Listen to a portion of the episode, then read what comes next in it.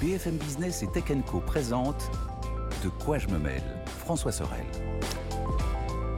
Un nouveau week-end qui est là, une nouvelle semaine qui euh, est là aussi. Et bienvenue dans ce nouveau De quoi je me mêle. Vous le savez, on est là euh, chaque fin de semaine pour euh, ce rendez-vous dédié à la tech que vous retrouvez bien sûr en exclusivité dès le vendredi en podcast audio et vidéo et dès le week-end sur BFM Business à la radio, à la télé. Je suis très heureux de vous retrouver.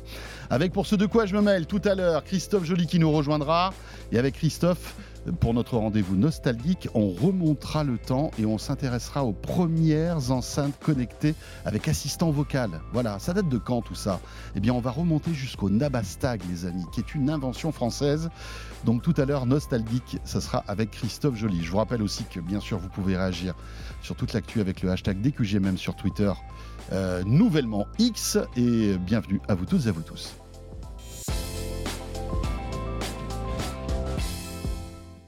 Et pour débuter, de quoi je mêle, bien sûr, on se plonge dans l'actualité euh, bouillonnante de ces derniers jours avec Mélinda Davansoulas qui est avec nous. Salut Mélinda. Bonjour François. Journaliste à la rédaction de Tech Co, bien sûr, avec un joli appareil à tes côtés. Petit teasing. On le voit si vous êtes avec nous en vidéo. Si vous êtes en audio, vous dites mais de quoi parle-t-il? Ben, Vous le saurez dans un instant. Vous avez qu'à mettre la vidéo. Tiens, Exactement. euh, et euh, en face de toi, c'est avec beaucoup de plaisir que je retrouve Eric Le Bourlou. Salut Eric. Salut François. Qui a été un compagnon de quoi je me mêle pendant pouf des années, ouais. Pendant des années et des années. Et je me souviens de certains d'entre vous qui disaient, qui nous envoyaient des petits messages. Mais où est passé Eric Le Bourlot? Eh ben, Vous savez quoi? Il est là. il est revenu. Et de temps en temps, il viendra nous rendre visite dans De quoi je mêle. On est très heureux de te retrouver, eh ben, Eric. Merci, c'est gentil. Euh, voilà, toujours évidemment euh, journaliste euh, dans la tech. Alors, on va parler d'Apple qui adopte, qui adopte le RCS sur iPhone. J'imagine que tu as suivi ça, Melinda voilà, contre toute attente, Apple avait, a décidé de rentrer dans le rang euh, concernant le futur du SMS. C'est assez rigolo. On va en parler dans quelques minutes. Euh, on parlera aussi de la nouvelle PlayStation 5 qui est sur le plateau euh, de De quoi je me mail. Et on parlera aussi de Portal, qui est cette console de jeu cloud gaming que tu as testé. Tu nous diras un petit peu ce que tu en penses. Mais attends, déjà, tu, vas, tu as fait un beau teasing. C'est ni une console, ni du cloud gaming. ouais, c'est un truc Wi-Fi qui se branche en fait sur la, sur la console. Mais tu, tu, vas on va, vous on va tout vous expliquer. voilà. Vous avez trois quarts d'heure? Ça tombe bien. Euh, mais pour débuter, bien sûr, le gros de l'actualité high-tech cette semaine, c'est euh, les déboires d'OpenAI avec le CEO qui a été débarqué, rappelons-le, on remonte le temps, un hein, vendredi euh, par visio, en plus un truc de dingue hein, quand même, le patron d'OpenAI de, de, viré par visio par son conseil d'administration. Euh, et puis alors là, s'en est suivi toute une, toute une suite d'annonces, euh, embauché chez Microsoft, et puis après, voilà, il y a une latence, et puis l'euro, voilà, qui revient chez OpenAI. Histoire incroyable d'une boîte qui est vraiment au cœur de la technologie aujourd'hui et qui a vécu une semaine de fou en fait. C'est la start-up la plus euh, la plus folle la plus du moment, quoi. Enfin, ça, ouais. Donc euh, effectivement, c'est 90 milliards. Enfin, c'est dingue. Ouais. Et d'ailleurs, c'est marrant ce que tu dis, c'est par visio. C'était forcément par visio parce que Sam Altman était au, au Grand Prix de Las Vegas pendant euh, ah ces événements. Je vous avez vu, il y avait le Grand Prix de Las Vegas. Tout à fait, oui, oui, Le Grand Prix de Formule 1 de Las Vegas. Il y était. Et donc c'est entre deux séances d'essai sans doute, il a qu'on lui a qu'on lui a dit qu'effectivement il était débarqué. Et en plus, on lui a dit par Google Meet. Alors ça, c'est un truc assez intéressant parce que vous savez que l'un des principaux investisseurs de, de, c'est Microsoft, hein, qui investit plus de 10 milliards de dollars dans cette entreprise, et il s'est fait débarquer par Google Meet. Alors, je ne sais pas si chez Microsoft, on a beaucoup apprécié euh, ce, petit, euh, cette, petit détail. Ouais, ils n'ont même pas pris Teams, en fait, c'est ça. Le, ah, ils n'ont pas pris Teams, non, mais euh, effectivement. C'était peut-être parce que justement, ils ne voulaient pas que Microsoft le sache. c'est possible. C'est ah bah vrai, Satya Nadella a dit qu'il l'a appris que quelques minutes avant que ce soit annoncé. Donc, je pense que oui, oui, oui s'ils apprennent ça en plus, ça va pas leur plaire. Hein. ça va pas leur plaire du tout. Voilà, Sam Altman qui est une, figure de la tech aujourd'hui, hein, euh, qui, porte, qui porte, j'allais dire qui portait, mais finalement qui reporte puisqu'il est revenu. Euh, Comment tu spoil Il revient à la tête d'OpenAI, de, mais c'est quelqu'un, euh, voilà, d'intéressant qui mouille son maillot pour présenter ses mm. nouveautés. keynote la semaine dernière justement où il annonçait les GPTs, enfin pas mal de pas mal de choses. Mm. Il sillonne le monde pour vendre, j'allais dire sa camelote, mais en tous les cas, tout ce qu'il fait, hein, ChatGPT, il l'a vendu au chef, de, au chef de gouvernement, mais aussi au chef d'entreprise. Enfin voilà, c'était quelqu'un, une figure de la tech, quoi. Et oui, c'est quelqu'un de particulièrement intéressant, mais en fait, ce qu'il faut voir, c'est que c'est bien la figure publique d'OpenAI, c'est celle qu'on connaît, que tout le monde connaît. Et effectivement, par contre, c'est loin d'être le seul à avoir. c'est pas le plus technique de tous les gens d'OpenAI. C'est pas l'ingénieur, c'est pas l'ingénieur du lot, c'est pas du tout. Enfin, même s'il s'y connaît évidemment, mais ce qui est intéressant, c'est de voir que parmi les gens qui voulaient le virer, il y avait, alors j'ai toujours du mal avec son nom, donc je vais essayer de ne pas l'accrocher. il y a Sutskever, qui était mm. en fait finalement, qui est en fait un petit peu le chef scientist, le, patron des scientifiques d'OpenIA, euh, qui a effectivement, euh, il a été parmi les gens qui ont voulu au départ le débarquer. Euh, pourquoi? Parce qu'il n'a pas tout à fait la même vision des choses et, on, et le conseil d'administration qui restait chez OpenAI n'avait pas forcément la même vision des choses que Sam Altman, qui, qui est quelqu'un qui comme beaucoup de patrons la Silicon Valley, veut aller très vite. C'est-à-dire, euh, moi, il me rappelle un peu Mark Zuckerberg dans ses, dans ses beaux jours. Euh, il faut qu'on avance, il faut qu'on fasse beaucoup d'argent, il faut qu'on aille plus vite que les autres. Alors que son conseil d'administration, lui, était plutôt réticent. On est, on est face à des technologies qui sont. Surtout euh, sur un sujet sensible. C'est ça. voilà, qui, est l'intelligence artificielle générative. ce sont des technologies qui sont potentiellement potentiellement dangereuses qui peuvent être exploitées pour euh, des, des, oui la désinformation, même il peut être destructrice d'emplois qui va qui l'est déjà ouais et, puis euh, et puis il y a même euh, puisqu'on sait que la mission d'OpenIA telle qu'elle avait été définie dès la base hein, par Sam Altman qui a confondé l'entreprise mais aussi par Elon Musk hein, il faut s'en rappeler que Elon Musk est aux origines d'OpenIA. C'est lui qui a affilé les, les, premiers sous pour que pour que cette entreprise puisse se développer avant qu'il se désengage. C'était quand même cette la mission de son entreprise c'est de construire voir une intelligence artificielle générale qui bénéficierait à l'humanité tout entière. Alors ça, c'est les grands, euh, les, grands principes, les grands principes des, grandes boîtes de la Silicon Valley. Il faut toujours qu'ils aient une mission globale comme ça. Mais c'est quand même euh, une, créer une intelligence artificielle générale. Ça veut dire créer une, intelligence artificielle qui, qui pourrait surpasser l'humain. Qui pourrait hein. surpasser l'intelligence humaine, ou en tout cas l'égaler dans plein de domaines. Euh, on en est très loin pour l'instant, mais c'est la mission. Mais depuis un an, avant, ça nous, ça nous paraissait euh, surréaliste. Depuis un an, on se dit ah ouais, ok, ça va peut-être arriver, quoi. Mais vas-y, il y a quelque chose qui est intéressant, c'est qu'on s'amuse tous de ChatGPT, des GPT-4 et compagnie, en disant c'est génial tout ce qu'on peut faire. Oui, on peut faire beaucoup de choses aujourd'hui, c'est vrai, c'est une avancée dans beaucoup de domaines, mais quelque part, heureusement, je trouve qu'il y a encore euh, des gens qui servent de garde-fou pour euh, limiter. Le conseil d'administration, en fait, comme l'a dit Eric, en effet, c'était majoritairement des chercheurs, des scientifiques qui sont là pour dire OK, c'est génial, mais attention. Et ça sert justement à limiter des gens euh, comme Sam Altman, comme Elon Musk aussi normalement, euh, qui ont une vision à très long terme, souvent extrêmement mercantile aussi, il faut quand même, faut quand même l'avouer, en leur disant attention les gars, euh, on peut faire des choses, on peut faire beaucoup de choses, et je pense que OpenAI a encore énormément en stock, mais il faut y aller doucement parce qu'il y a des principes qui dirigent le monde, il y a des choses qui peuvent choquer. N'y allez pas trop vite. Et le fond du problème, de, cette aventure à rebondissement là de ces derniers jours, c'est ça. C'est hmm. qu'il y a une différence de vision sur ce que doit être l'IA entre Sam, Altman qui veut faire du blé et, euh, et c'est son conseil d'administration qui dit oui, mais tu peux, mais pas n'importe comment. en fait, c'est vraiment une vision qui est totalement différente, c'est ce que tu disais. Mais les deux doivent Sam Altman veut avancer a l'air non pas de s'en de, de, de, foutre du, du côté, euh, du côté voilà, dangereux de toute cette intelligence artificielle. Euh, lui, il veut avancer et on le voit, il est proche de Microsoft, enfin, euh, parce que Microsoft est derrière. Hein, il y a quand même hein. un truc pour moi qui explique, à mon avis, ce qui s'est passé ces derniers temps. Sam Altman, c'est pas non plus le mec le plus charismatique de la Silicon Valley, soyons clairs. À l'origine, c'est un entrepreneur, ça fait quand même très longtemps qu'il mmh. est là. Mmh. C'est pas un entrepreneur à succès de fou. Hein. Avant OpenAI, il a monté des startups. C'était gentil. Il était à la tête du, alors certes, du plus gros incubateur mm. de San Francisco. Mais enfin, c'est quelqu'un que tout le monde connaissait. C'était pas, euh, c'est pas celui qui a une idée mm. de génie tous les deux jours. Là, il est, je dirais presque dépassé par son œuvre. Mm. Donc on ne parle que de lui quand même. Depuis deux ans, on ne parle que Après, de Sam Altman. D'après ce que j'ai compris, c'est quelqu'un qui a une énorme ambition. Voilà, je pense que c'est ça son vrai problème. Il a une énorme ambition et on a même certains disent qu'il voulait, il voudrait même être l'homme le, le, plus riche du monde en fait. Ah oui, ah oui il voudrait dépasser Elon Musk. C'est quelqu'un qui a une ah ambition énorme. Il, tire la, il se tire la bourre avec Elon Musk. Il y a du Musk en lui. oui, oui. Alors il effectivement, par contre, il n'a pas le même bagou. Euh, il est un petit peu plus, euh, il est plus réservé. Un petit peu plus réservé, effectivement. Mais, c'est quand même quelqu'un qui a beaucoup, beaucoup d'ambition. Euh, et, ce qu'il faut voir, ce qu'il faut dire aussi sur euh, cette histoire, c'est que, comme le disait Melinda, euh, les gens qui sont étaient au board étaient des gens qui étaient plutôt côté chercheurs.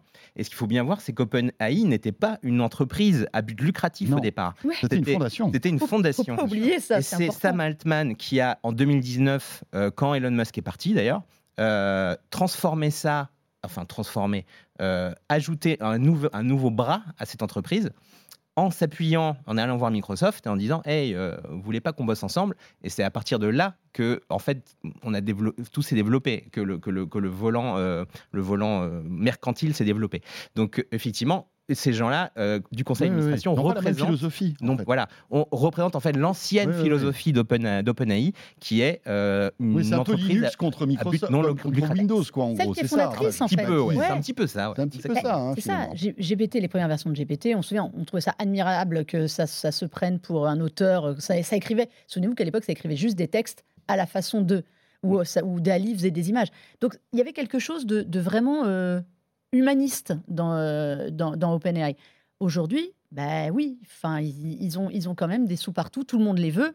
Je peux comprendre que ça monte facilement à la tête. Hein. Est-ce que finalement, quand on. Alors, c'est facile de dire ça maintenant, parce qu'on connaît à peu près le dénouement de l'histoire. Enfin, le dénouement de l'histoire, peut, on peut peut-être. Euh, on n'est pas à l'abri d'un autre rebondissement, mais virer vendredi, de retour le mercredi matin, est-ce que c'était pas un peu punitif ce qui s'est passé euh, en lui disant bah voilà, t'as as, déconné, t'es allé beaucoup trop loin, euh, bah, tu, vas, tu vas le payer. Euh... je, ne suis pas sûr parce qu'en fait, euh, finalement, il revient plus fort que quand il est parti. Parce qu'au final, ce qui Oui, mais peut-être qu'il va revenir différemment aussi, parce qu'il peut pas, il peut pas ne pas revenir sans avoir écouté ce qui s'est passé. Bah, disons que le. non ouais, bah, je, bah, non, moi, je pense mais je, je, sais pas ce que tu en penses, mais moi, ce que j'ai vu surtout, c'est que tous les employés quasiment d'OpenAI se sont prononcés en sa faveur. Ouais. Donc il y avait aussi quelque chose de mercantile là-dedans, parce qu'ils se sont dit s'il part et que euh, voilà, nous, on va, on va se retrouver, on, va se retrouver sans equity, sans, sans euh, voilà. Donc, mais ceci dit, il a eu la boîte derrière lui. Donc il revient et en plus, de toute façon, il avait sa place euh, dans un étage du bâtiment LinkedIn de Microsoft à San Francisco. Microsoft embauché tout de suite avec tous les gens qu'il voulait s'il partait. Donc là, c'était la fin d'OpenAI en fait, hein, euh, concrètement. Donc moi, je, pense qu'il revient plus fort en fait, hein, euh, clairement. Alors, je suis d'accord avec toi sur le fait que ça va rien changer pour lui, parce qu'en gros, quand, quand tu as euh, les trois quarts de ta boîte qui sont prêts à partir pour toi, enfin, tu reviens un peu comme Dieu le Père. Hein. mais, mais, voilà, tu es, quand même, es quand même tranquille. Mais moi, je pense que c'est vraiment celui qui a joué excellemment le coup, c'est Satya Nadella. Ah Parce que la réactivité de Microsoft, dans cette affaire, elle est fabuleuse. Parce que, mm. alors certes, Microsoft a mis des billes euh, et financières et en aide euh, sur les serveurs Azure mm. dans OpenAI. Donc ils avaient quand même un petit droit de regard. Mm-hmm. Mais Satya Nadella, il est monté au créneau directement. On l'a vu sur, sur Bloomberg, on l'a vu à la télé. Oui, il a été très interventionniste sur cette histoire-là. En gros, oui, mais de manière extrêmement maligne. Le mec, il a dit Ok, c'est le Bronx, vous virez Sam Altman. S'il veut venir, Brockman aussi, on les accueille, pas de souci. S'il y a d'autres gens euh, chez OpenAI hmm. qui veulent venir, parce qu'on parle de Sam Altman, parce que c'est la figure de proue d'OpenAI, c'est le plus intéressant. Mais à mon avis, ils étaient beaucoup plus intéressés par tous les chercheurs qui étaient prêts à partir, plus que par Sam Altman. Oui, oui, c'est clair. Ils ont dit, s'il veut venir, on l'accueille, il n'y a pas de souci. Ah, vous voulez le récupérer? Pas de souci, les gars, on vous le rend. Celui qui a fait la pluie et le beau temps, qui aurait pu faire exploser OpenAI en deux jours, c'est mmh, Nadella. et donc là, grand seigneur, il rend Sam Altman, mmh. un mec qu'il a signé deux jours avant, mais résultat, il a quoi? Il a les deux pieds dans OpenAI. OpenAI, c'est clairement devenu euh, une branche de Microsoft là. oui, parce que, oui, parce que Microsoft pourtant dit... sans doute récupérer un siège. Euh, exactement. Alors que justement, OpenAI se disait justement tout à fait indépendant de Microsoft, que c'était deux choses complètement séparées, alors que là, effectivement, il risque d'avoir quelque Il y a eu des bisbilles ces derniers temps. Il faut quand même savoir que dans les annonces qui ont été faites aussi par Sam, Sam Altman, et je pense que Nadella là-dessus, en lui disant, je peux t'accueillir, donc tu vas mettre aussi, même si je pense qu'il n'est pas à la rue hein, financièrement, Sam Altman, tu vas nous être un peu redevable. Il y a eu des annonces qui ont été faites récemment par OpenAI qui était un peu on ouvre à tout le monde, on donne du gratuit à gogo, on fait des trucs avec euh, machin et machin. Ça n'avait pas du tout plus chez Microsoft, mm. qui avait dit attendez, nous on, on investit dans votre startup et vous filez des trucs aux autres et rien à nous. Mm. Euh, donc je pense que là, il est, il est allé de manière très intelligente, Nadella, sans brusquer, mm, sans hausser le ton. Il a joué le, le, mec compatissant avec tout le monde. Donc je pense que là, le grand vainqueur, plus que Salmatman, à mon avis, c'est Microsoft. Oui, voilà, c'est ça. C'est-à-dire qu'il a lancé une laisse, mais il tient la laisse. Il tient complètement la laisse, là. Et euh, voilà, mais c'est très intéressant.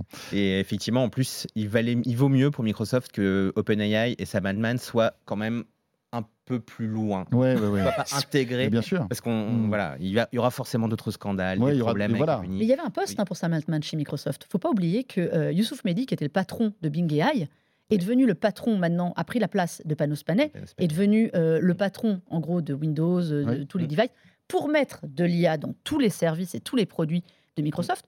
Il a été remplacé à son poste, mais globalement mm. par quelqu'un, je dirais pas de lambda, c'est pas très sympa, mais s'ils avaient voulu filer le poste à Salman en disant tu vas diriger une nouvelle entité IA, ça coulait de source, c'était extrêmement euh, logique et tout le monde aurait trouvé ça génial et, il montait un concurrent d'OpenAI. Mm, avec les 700 mm. salariés d'OpenAI. Bon, écoutez, voilà, euh, on enregistre ce de quoi je me mêle euh, ce jeudi matin, donc peut-être que d'autres dénouements euh, sont arrivés. Meilleur IA d'écriture de scénario quand même chez OpenAI. Il hein. faut ah quand même leur, reconnaître ça. Incroyable. Et puis surtout là, pour autant gestion d'entreprise moyenne, mais sur l'écriture de scénario.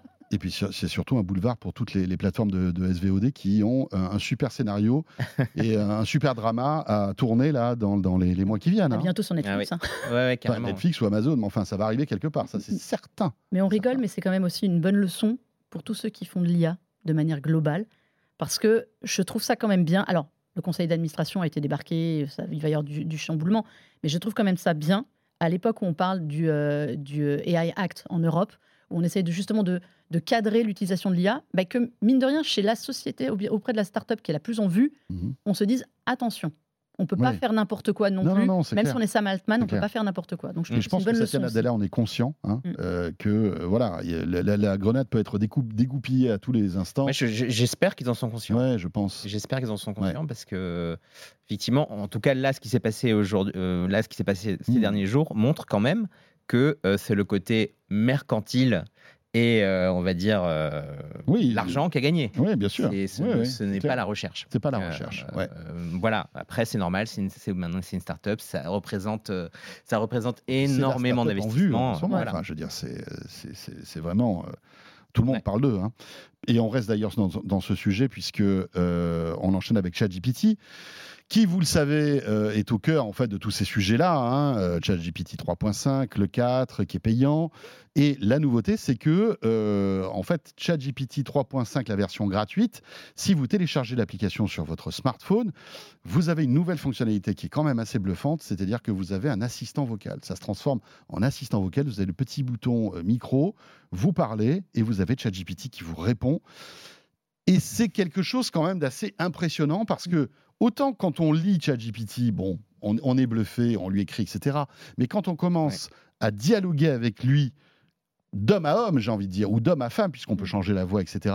Là, c'est impressionnant parce que, parce que on se rend compte tout de suite de l'écart qu'il y a entre les assistants vocaux qu'on connaît depuis, depuis plusieurs années, les, Alexa, les Google Home, les Siri, mm. et ce truc-là qui est euh, boosté, boosté aux amphétamines, quoi. Ouais, c'est impressionnant. C'est absolument bluffant. C'est vraiment une fonction que je conseille à tout le monde d'essayer. Ah ouais, tester. Euh, c'est gratuit, en gratuit, Parce que c'est ça l'actu. Ça existe depuis un moment sur la version payante, hein, GPT-4. Mais là, la nouveauté, c'est qu'ils euh, ils sont malins. Hein.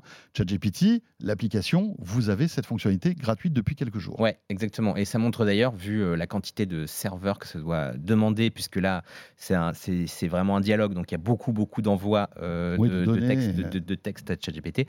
Mais c'est effectivement complètement bluffant. Bah, comme tu le euh, si vous comparez ça à un Google Assistant, un Alexa ou un Siri aujourd'hui, euh, il y a un gap technologique incroyable parce que effectivement c'est une nouvelle technologie par rapport aux assistants, aux assistants qu'on avait euh, avant, qui ne reposent pas sur des LLM et qui donc sont beaucoup plus basiques dans leurs réponses. Alors évidemment, il y a plein de, ça, n'est pas un équivalent complet de Siri ou d'Alexa ou de Google Assistant. Parce que ce n'est pas une télécommande, en gros. Hein, C'est-à-dire que ça ne pilote pas les objets connectés de la maison. Ça. Non, voilà. Notamment. Mais... C'est la version gratuite. Ne, rappelons-le, n'est pas sur le dernier modèle GPT-4. C'est Elle s'arrête à, je crois, janvier 2022. Janvier, 2022. Aujourd'hui, ça fait quand même presque. On a quasiment deux ans de, de, de, de, trou noir. Voilà. voilà. Et moi, je vais poser juste une question, de me résumer la situation chez OpenAI, en me disant peut-être qu'elle a des ah infos. Bah. Et elle me dit Désolé, je ne suis pas au courant.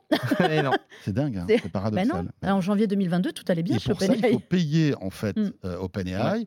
Donc prendre l'abonnement à 20, dollars par mois. Ouais, c'est 24 euros même carrément. 24. Ah ouais. Et là, vous vous connectez euh, au, web.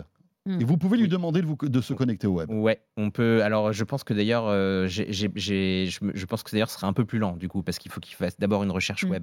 Mais, euh, mais ceci dit, c'est vrai que c'est complètement bluffant parce que ce qui est bluffant, c'est non seulement évidemment la pertinence de la réponse quand on lui quand tu lui poses une question, il y a le ton aussi de la voix qui est, extrêmement bien fait. Il y a des petites hésitations, des hésitations qui ont été ajoutées. C'est incroyable. On se croirait presque dans le film Heure, vous voyez, presque. On y est presque. Alors on va pas avoir une, une romance avec ce truc-là, hein, évidemment, mais c'est assez impressionnant d'un point de vue euh, juste technique. Moi, ça m'a vraiment bluffé. Et, euh, et, la synthèse vocale, même s'il a un accent américain. Euh, quand il parle. Hein, euh. Oui, mais c'est charmant. c'est un petit côté. il y, en a, un, alors je ne sais plus comment il s'appelle parce que vous pouvez choisir, il y a plusieurs voix. Hein. Il y en a un qui est une voix de majordome. Cove, c'est Cove, je crois, ou un truc quelque chose. Voilà, c'est ça. Et alors lui, il est excellent. Il a un côté un peu euh, English dans son, dans, dans son phrasé. Euh, et, et, franchement, c'est bluffant, quoi. C'est bluffant. Ouais. C'est euh, alors c'est vrai. Tester, tester, hein. Mm. c'est gratuit. Il suffit de s'inscrire. Euh, ouais. Et c'est ça, et c'est ça que je trouve impressionnant, c'est que bon, euh, tant que ça restait aux abonnés payants, que c'est cher hein, l'abonnement à ChatGPT, 24 euros par mois, c'est pas donné. Il faut vraiment en avoir, en avoir un usage bien précis pour pour investir cette somme tous les mois. le fait qu'ils rendent ça gratuit, ça montre bien quelque chose. Ça, ça montre vraiment qu'ils vont aller chercher à terme euh, ce que font Google, ce que, ce que fait Apple, ce que fait, ce que fait euh, Amazon. Mais on le disait, c'est l'OpenAI d'origine, c'est-à-dire celui qui met euh, à, la portée de tous sa technologie. C'est En fait, on, on, on, oublie que chez OpenAI, il y a plein de choses. On parle de DALI, on parle de GPT, et ça, c'est Whisper. Et en fait, quand vous voulez faire, par exemple, de la retranscription, il y a beaucoup d'utilisation autour de Whisper. C'est un des meilleurs outils de retranscription audio vers l'écrit il y a beaucoup de modèles qui, utilisent ça. C'est d'une. Tu prends des notes vocales. en fait, il comprend. Tu les mets dans Whisper et il t'écrit. Euh, et il te retranscrit en fait. Euh, et, franchement, c'est euh, c'est un des plus bluffants du marché. Et donc, il s'est basé là-dessus. Mm. Il y a plein de technologies chez eux qui sont qui sont fabuleuses. ChatGPT, c'est c'est la vitrine. C'est génial, c'est la vitrine, c'est marrant. Mais mais il y a plein d'autres choses. Plein de choses en, stock quoi. Et je pense que dans Bing AI, à mon avis, bientôt, qui est, qui est, basé aussi sur ChatGPT, l'assistant vocal va arriver. je pense que Satya, là, il est en train de dealer. Euh, il a dealé ça. Ce qui est étonnant, c'est que sur le PC, enfin, euh, on, vous, n'avez pas la fonction vocale. Enfin, moi, je ne l'ai pas trouvé.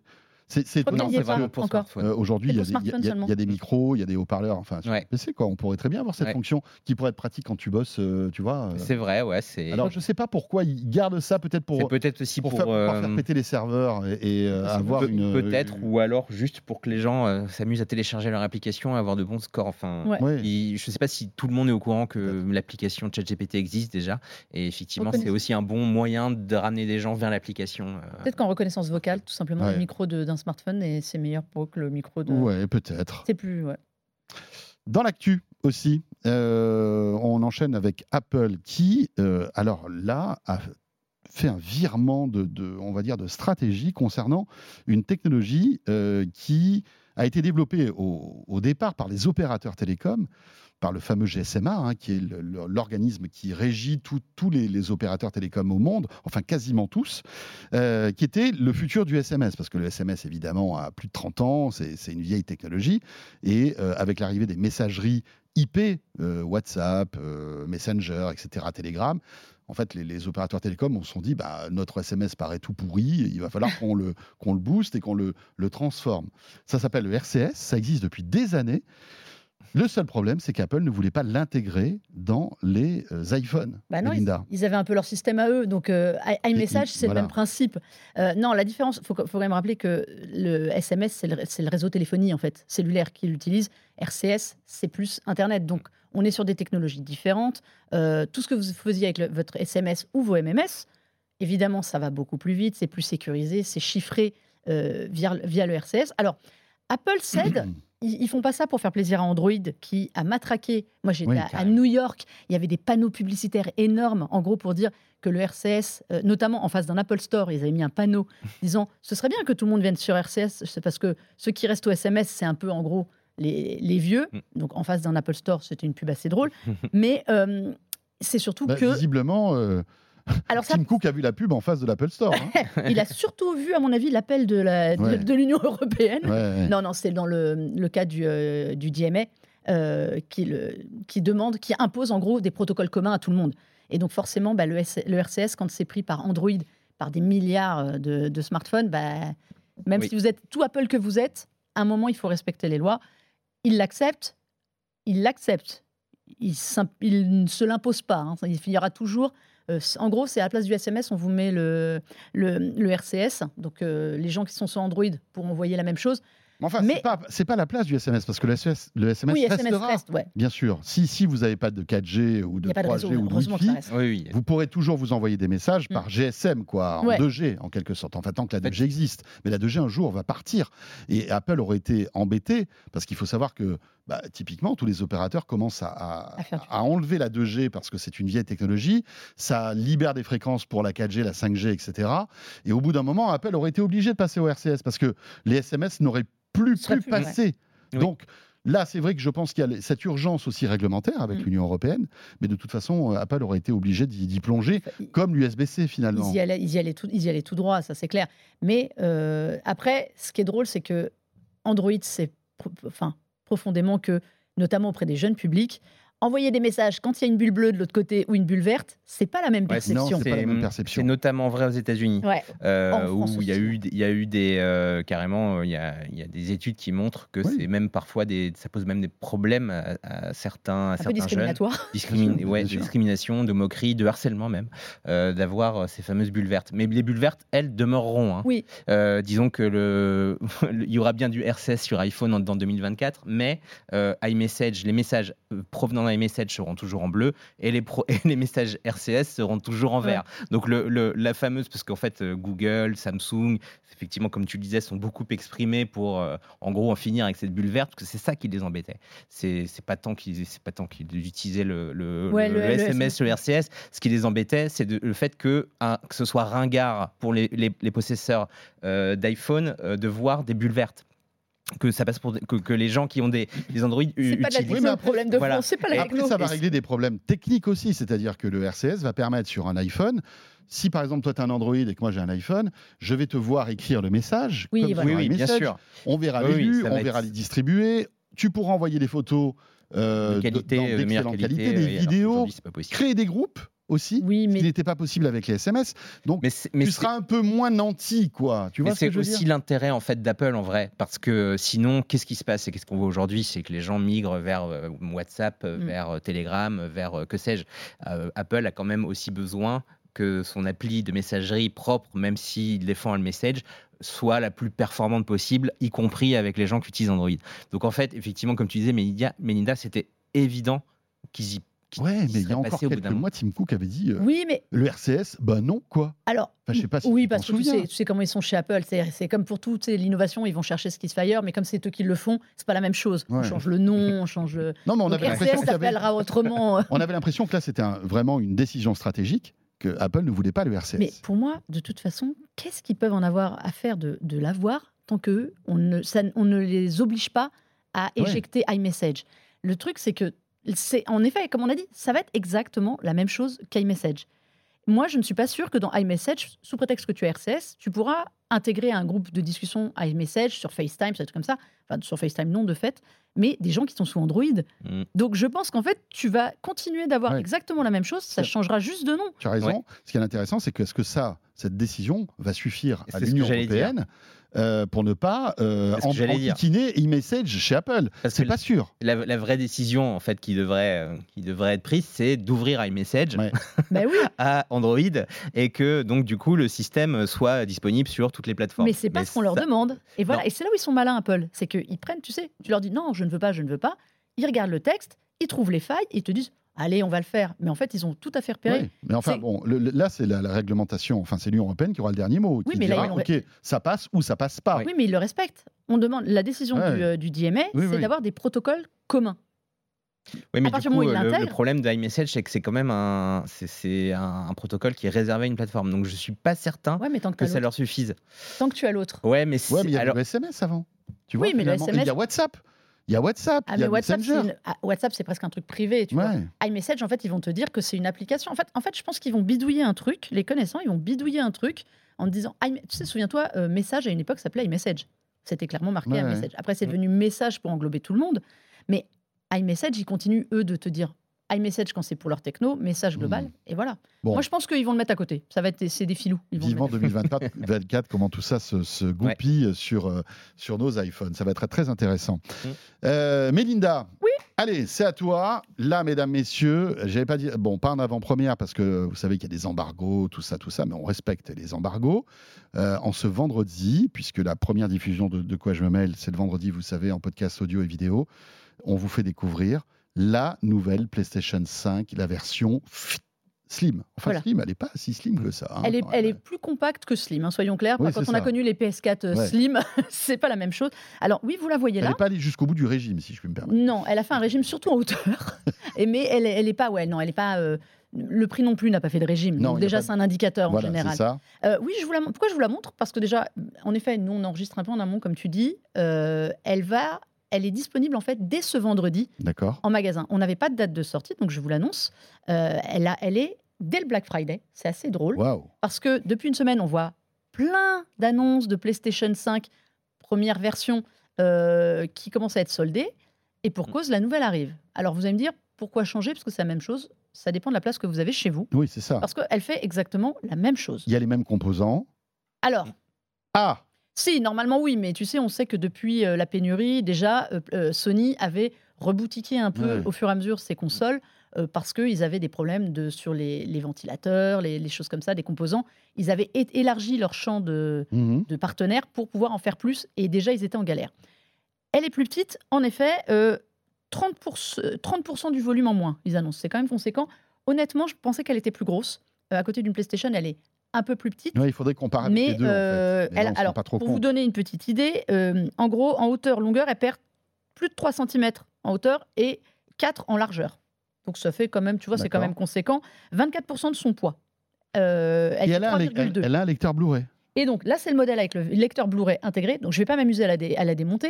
Tu peux, tu peux bien le démonter. Mais on peut normalement le retirer parce que la version, il existe la version digitale. Oui, oui qui elle n'a pas de lecteur. Toujours deux modèles comme auparavant. Toujours deux modèles, mais si jamais, mais la grande nouveauté, c'est que si vous achetez la version digitale et que vous vous dites finalement j'aurais dû prendre avec le lecteur Blu-ray, vous allez le payer plus cher que si vous achetez en modèle complet, mais vous pouvez le rajouter. Ok, d'accord. Évidemment, il faudra racheter la coque sur le côté parce que sinon vous ne pourrez pas le mettre. Ok. Donc ça, c'est un ben ça, c'est pas, c'est pas mal. Elle est modulable, on va dire. En fait, ce hein. qui est intéressant surtout, c'est que s'il y a deux modèles, non, il n'y a plus qu'un modèle. C'est ça qui est intéressant pour Sony, c'est que du coup, avant, ils devaient fabriquer deux PlayStation 5 différentes et maintenant, ils n'en ont plus qu'une. Et donc, la PlayStation Digital Edition, c'est juste une PS5 sans le, sans le lecteur. c'est exactement la même. C'est beaucoup mieux pour la logistique. En plus, elle est moins lourde. Bon, pour Sony, c'est génial. génial. Une nouvelle console qui et t'achètes en option. Qui lui fait économiser beaucoup d'argent. Et t'achètes en option le lecteur Blu-ray si tu veux. Si tu veux, en Exactement. Plus, après coup. Donc au lieu d'avoir 100 euros d'écart entre la console, c'est 449 sans le lecteur, 549 avec. Donc on est exactement sur les mêmes prix qu'actuellement. D'accord. Si vous achetez le lecteur après coup, c'est 120 euros. Donc ça ah. met évidemment eh ben, mauvaise affaire. 20 euros. Quoi, Fallait y penser avant. Mais là où ils sont super, c'est qu'ils n'arrêtent pas de nous montrer des consoles qui sont majoritairement utilisées dans la position où on la voit là, donc à la verticale. Eh ben, le socle, maintenant, il est payant. Oh. Parce que pourquoi pas? 30 euros de plus pour la mettre de la même manière que Sony vous la présente et vous la recommande. Euh, sans ça arrêt. gonflé quand même. Euh, non, niveau design, un peu de changement. Voilà, un peu. Alors, on le verra pas à l'image. Nous, on le voit là, mais le haut est euh, brillant et le bas est mat. Donc, c'est une petite, petite design. Si vous aviez investi dans des coques dans le modèle précédent, vous pouvez les mettre à la poubelle. Il faudra en racheter d'autres. Bien sûr, c'est pas compatible. Mais, euh, mais voilà, donc nouveau modèle, elle fait la même chose, elle a juste un tout petit peu plus de stockage. Voilà, tu vas en parler dans multijoueur, bien sûr. Dans, multijoueur, on, on vous l'a montré vite fait, et euh, on, reviendra plus longuement, mais elle fait la même chose qu'après ça. Évidemment. euh, il, nous reste plus trop de temps, mais j'aimerais que tu nous fasses un petit point aussi sur Portal, qui est le, on, on va dire, la, un lecteur de jeux à distance. Voilà, au début, on croyait que c'était une console PlayStation 5 hmm. portable. Et eh ben non, en fait, c'est un écran déporté pour la PS5, c'est ça? Complètement. Vous êtes chez vous, euh, vous avez vos enfants qui veulent regarder la télé et pas jouer, et vous aviez envie de jouer. Donc vous libérez la télé parce que vous êtes sympa, et vous allez jouer donc sur le PlayStation Portal, qui en gros se connecte à distance à votre console, que vous soyez chez vous ou en dehors, tant que vous avez un bon réseau Wi-Fi, surtout une bonne connexion Internet, un bon réseau Wi-Fi. Et, euh, eh bien, soudainement, ça devient votre écran de télé. En fait, la console s'affiche sur euh, l'écran du portal. Écran 8 pouces LCD. Voilà, c'est du mirroring. Alors, plusieurs choses. Avantage, vous récupérez toutes les fonctions avancées de la manette euh, DualSense. Les gâchettes adaptatives, les vibrations. Donc, c'est vraiment au niveau de l'immersion, c'est bien. La prise en main est bien. C'est quand même assez gros. Hein. Vous remarquerez que. C'est un gros bébé. Hein, c'est un beau hein. bébé. Mm. mauvais point, on ne peut pas jouer, par exemple, si vous êtes abonné au, PlayStation Plus Premium qui permet de jouer en streaming, on ne peut pas. On ne peut pas faire de cloud gaming et on ne peut pas regarder Netflix dessus. Si vous avez l'application euh, Netflix, par exemple, ou Amazon Prime ou Apple Plus, ce que vous voulez, sur la PlayStation, eh ben, c'est niette. Oui, je pense que ça doit être des problèmes de droit ou de, choses comme ça. Non, c'est juste qu'ils n'ont pas envie. Alors, ah, honnêtement, ils n'ont pas envie. non, ils n'ont pas envie. On n'a pas envie. 220 euros pour faire ça. Alors Combien 220 euros. Ça coûte 220 euros 220 euros pour faire ça. Honnêtement, vous avez un smartphone vous avez une ben tablette, vous chargez l'appli PlayStation Remote, vous faites la même chose et vous avez déjà un appareil qui vous sert, ça vous coûte zéro. Vraiment, c'est vraiment réservé aux fans, en fait. C'est pour les fans. Et c'est pour, alors, soi-disant pour les garder dans le giron PlayStation, honnêtement, c'est J'ai une question, est-ce que ça marche à distance? Est-ce que si tu es hors de chez toi, tu peux réussir à la faire, le faire fonctionner? Mon conseil, en Wi-Fi, oui, à peu près. à moi, comme ça, on va la montrer un petit peu. Ça marche en connexion 5G partage de co si vous voulez, mais c'est moyennement stable. Ma grosse recommandation, la console toujours en Ethernet en mode repos pour l'activer à distance, mais en Ethernet surtout. Et si vous pouvez, au maximum, je ne sais pourquoi, débrancher le HDMI de votre télé euh, ah pour jouer à distance. Moi, j'avais une meilleure connexion. Pourquoi Je ne saurais pas te l'expliquer. mais en tout cas, c'est intérêt à avoir un bon Wi-Fi, là, une bonne connexion. Hein, ouais. Et alors bah, C'est sûr qu'avec une simple box, à mon avis, ça peut être compliqué. Ou alors, il faut qu'elle soit vraiment très, bah très proche. Autre scandale, euh, ce n'est pas une console que vous pouvez connecter en Bluetooth à vos écouteurs parce qu'ils ont inventé PlayStation Link, qui est leur système de connexion pour leurs appareils. Pas tous les écouteurs Sony euh, Pulse, mais ceux, les évidemment les plus chers qui arrivent. Donc, comptez entre 150 et 200 euros à rajouter pour avoir euh, des écouteurs sans fil, sinon c'est filaire, en jack. Ok. Bon, ben voilà. Et puis en plus, si moi je joue, euh, à, je sais pas, moi je suis dans ma chambre, je joue, la PlayStation elle est utilisée. Je ah pas jouer. Tu ne peux pas si, jouer en si plus. Quelqu'un, si quelqu'un est dans le salon et a envie de jouer à la PlayStation, eh bien il ne peut pas. Non. Parce qu'elle est monopolisée par le jeu qui est envoyé sur cet écran. C'est ton écran télé en fait. Donc ah euh, non mais voilà, c'est une idée qui aurait pu être bonne, qui à mon avis arrive trop tard. Quand même comme concept. Enfin je. Bah, c'est surtout dommage qu'on puisse pas faire autre chose. C'est-à-dire, comme tu le disais, regarder un film sur Netflix qui est pas un petit, un petit pros dedans pour qu'on puisse installer Netflix, euh, regarder YouTube ou faire quelques trucs. Oui, ça aurait pu être un écran supplémentaire en fait. Il n'y a rien. Ouais, et même pourquoi pas euh, s'amuser avec d'autres services de cloud gaming tant qu'à faire. Le seul côté pratique, c'est si vous êtes chez vous et que vous avez envie de jouer et de vous balader, d'aller jouer dans votre lit. Steam là-dessus, c'est ça. Dans votre canapé. Oui, hein ouais, c'est ça, Steam ou Game Pass. Sachant qu'ils ont bloqué, sachant parenthèse pour finir, ils ont bloqué euh, sur les Steam Deck, euh, Roguelite et compagnie, la possibilité d'installer l'application PS Remote pour jouer aux jeux PlayStation. Donc, voilà. Smartphone et tablette, les amis, et les PC. D'ailleurs, c'est pas c'est pas mal né, on va pas aller jusque là, mais c'est vrai que c'est un produit un, peu étrange dont on ne voit pas véritablement euh, le. Il n'y a pas il a pas le moteur, il n'y a pas l'âme en fait. Il n'y a pas l'âme dedans. Il n'y a pas d'âme. Merci Mélinda. Voilà. Voilà, tout ça à découvrir sur la plateforme Tech Co, bien sûr, dans Multijoueur, l'émission euh, dédiée au gaming de Mélinda. Merci beaucoup Eric. Eh bien merci. Un vrai plaisir de te retrouver. Mhm. La porte est grande ouverte, tu viens quand tu veux euh, pour commenter l'actu. Euh, Eric Le Bourlou et Mélinda d'Avansoulas pour le club de la presse IT. On revient pour la deuxième partie de Quoi je mêle et là, on va se plonger dans l'histoire en fait des assistants vocaux euh, et des enceintes connectées avec Christophe Joly qui nous rejoint. Ça sera nostalgique. À tout de suite. De quoi je me mêle sur BFM Business et Tech Co. BFM Business et Tech Co présente De quoi je me mêle François Sorel. De quoi je me mêle Deuxième chapitre, les amis. Merci d'être toujours avec nous, que ce soit en audio, en vidéo, ou bien à la radio, ou à la télé sur BFM Business, mais aussi sur la chaîne Tech Co. Merci d'être là. Deuxième partie donc de ce de quoi je mêle avec Christophe Joly qui nous a rejoint. Salut Christophe. Salut François. Euh, Christophe qui est un fin connaisseur évidemment de toute l'actualité tech et qui vous le savez, vient de temps en temps dans nos quoi je me mêle nous replonger dans les histoires des objets tech. Euh, et euh, cette semaine, Christophe, on va se plonger dans les objets connectés et les, enceintes. connectées plus précisément. les enceintes. Parce que c'est, objets, c'est assez large. Donc on s'est intéressé à Alexa. Euh, précisément Amazon Alexa qui est, mm. et Echo, l'enceinte connectée, d'Amazon. En fait, c'est 5 ans en novembre. France, hein, voilà. Comment? 5 ans en France. Alexa, Amazon Alexa. C'est ça. Mais là, on parle de novembre 2014 parce que l'idée, c'est d'être sur des dates anniversaires. Et en novembre 2014, l'iPhone 6 et 6 Plus viennent d'être lancés. L'Apple Watch n'existe pas encore. Les Xbox euh, One et PS4 euh, soufflent leur première bougie. Et deux mois plus tard, Google arrêtera la commercialisation des Google Glass. Google Glass qui viennent d'être définitivement arrêtés cette année. Après, ils se sont destinés à la recherche et dans les faits, ça ne marche pas. Donc, ils ont, Google a définitivement remis au Ils ont bien fait. Oui, ils ont bien fait. Peut-être qu'ils ils vont nous sortir autre chose, on verra bien. Euh, et tout ça, c'est dans un contexte où finalement, euh, cette idée d'enceinte connectée remonte à très longtemps. 1961. Ni toi, ni moi n'étions nés. Non. Euh, en 61, IBM présente un assistant vocal qui s'appelle Shoebox. Shoebox comme botte de chaussure parce que ça ressemblait à ça. Alors c'était assez sommaire. Hein. Le Shoebox était capable de reconnaître 16 mots et les chiffres de 0 à 9.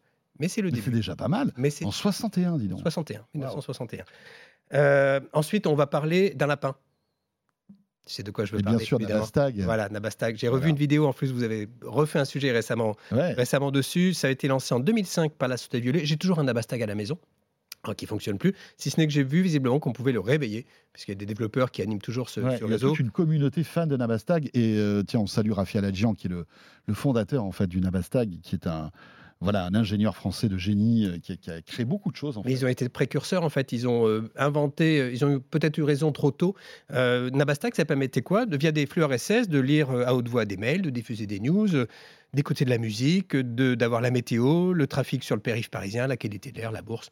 Bah, ce que font beaucoup des enceintes connectées aujourd'hui, si ce n'est que bah, c'est terminé depuis 2015. Ça a été racheté par Mindscape dans un premier temps, Aldebaran dans un second temps. Et dans les faits, à un moment donné, ça a très bien marché aux États-Unis. Leurs serveurs ont explosé face au succès. Et puis, euh, Nabastag euh, n'était pas central dans l'activité. Leur, leur activité, c'était vraiment les serveurs, c'était le, le lapin était de la vitrine, mais ils ont moins investi dans, le lapin. Mais moi, je le regarde toujours avec une forme d'émotion. Oui. Je l'aimais beaucoup avec ses petites oreilles qui bougeaient. Et puis, c'était un produit euh, extrêmement novateur pour l'époque. Hein. C'est joli. Ça qui est moi, si demain on propose une enceinte connectée avec ce design, euh, j'achète. Il y avait du NFC, enfin, il y avait plein de technologies euh, à l'intérieur. quoi. Et, dans les faits, donc Nabastag, c'est terminé en 2015, mais on ne pouvait pas ne pas en parler.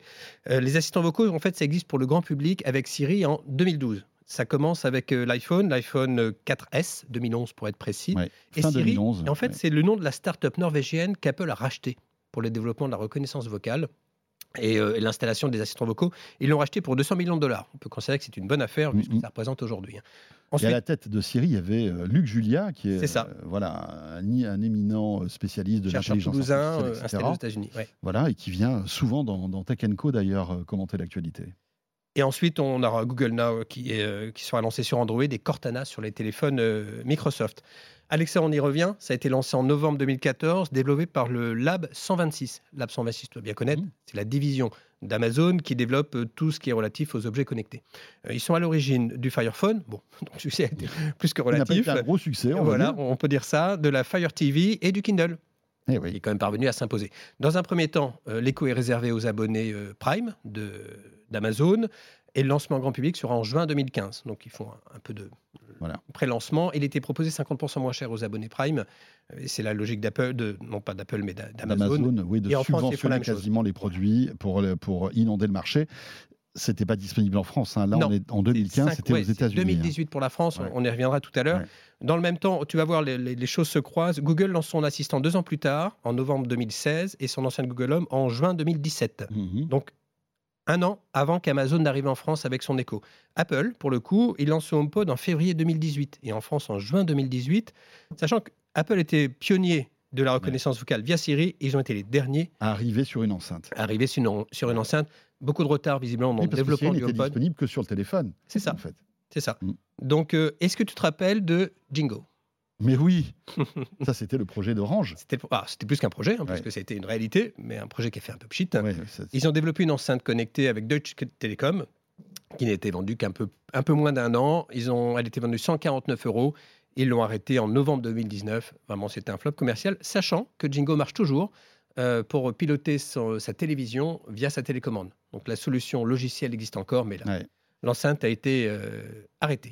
et on se rend compte que en fait, développer ce type d'enceinte connectée avec un système propriétaire coûte énormément d'argent. Hein. Enfin, Amazon, euh, Google a, dépense des milliards en fait pour tout ça. Et peut-être qu'Orange, même avec l'appui de Deutsche Telekom, n'avait pas les reins assez solides pour pouvoir être au niveau en, euh, fait d'Amazon, de Google ou de, ou On en parlera plus tard. Mais l'intérêt d'Amazon, c'est d'être dans l'écosystème Amazon, évidemment. Donc, de, bien sûr, ils vendent toute une galaxie de produits. Et mmh. puis, il y, y, a du contenu maintenant. Il y a la musique, il y a la vidéo. vidéo et maintenant, les enceintes connectées ont des écrans. On en hmm. parlera tout à l'heure. Novembre 2014, pour y revenir, euh, donc Amazon lance l'écho. Euh, ça faisait aussi office de centrale domotique, hein, pas uniquement, et c'était le début des objets connectés. Je te dis quelques, quelques éléments des médias américains. The Verge dit Amazon nous a surpris avec cette enceinte de dingue euh, qui vous parle. Voilà, ils parlent en anglais, c'est Amazon just surprised everyone with a crazy speaker that talks to you. C'est quand même euh, étonnant. TechRadar dit en tant que haut-parleur Bluetooth, l'écho laisse beaucoup à désirer, mais associé à une IA naturelle et captivante, c'est l'un des gadgets les plus intéressants de ces dernières années. Pas mal. Rappelle-toi, on est en 2014. On est en 2014. ZDNet, bon son, saisie vocale précise, et il est transparent euh, par la voix. Et, la reconnaissance de la voix fonctionnait bien. Mmh. Savoir qu'il y a sept micros sur le sur l'Alexa, sur l'écho, qui permettent de, oui, de bien comprendre, et, de et, même de lui parler en étant un peu éloigné, hein, c'est ça. Hein. Donc pour la France, il va falloir attendre. Parce que c'est juin 2018. Mm. Alors on aura le droit au deuxième opus. Ce ne sera pas la première génération. Elle est un peu plus petite. Elle fait 10 cm de moins en hauteur. Le diamètre est à peu près le même. Elle est recouverte de tissu. Donc elle est plutôt, euh, plutôt plus jolie. Sauf que ça arrive avec trois produits. Euh, il y a l'écho, 99 euros. Il y a l'écho Dot, qui est la petite enceinte, à 59 euros. Oui.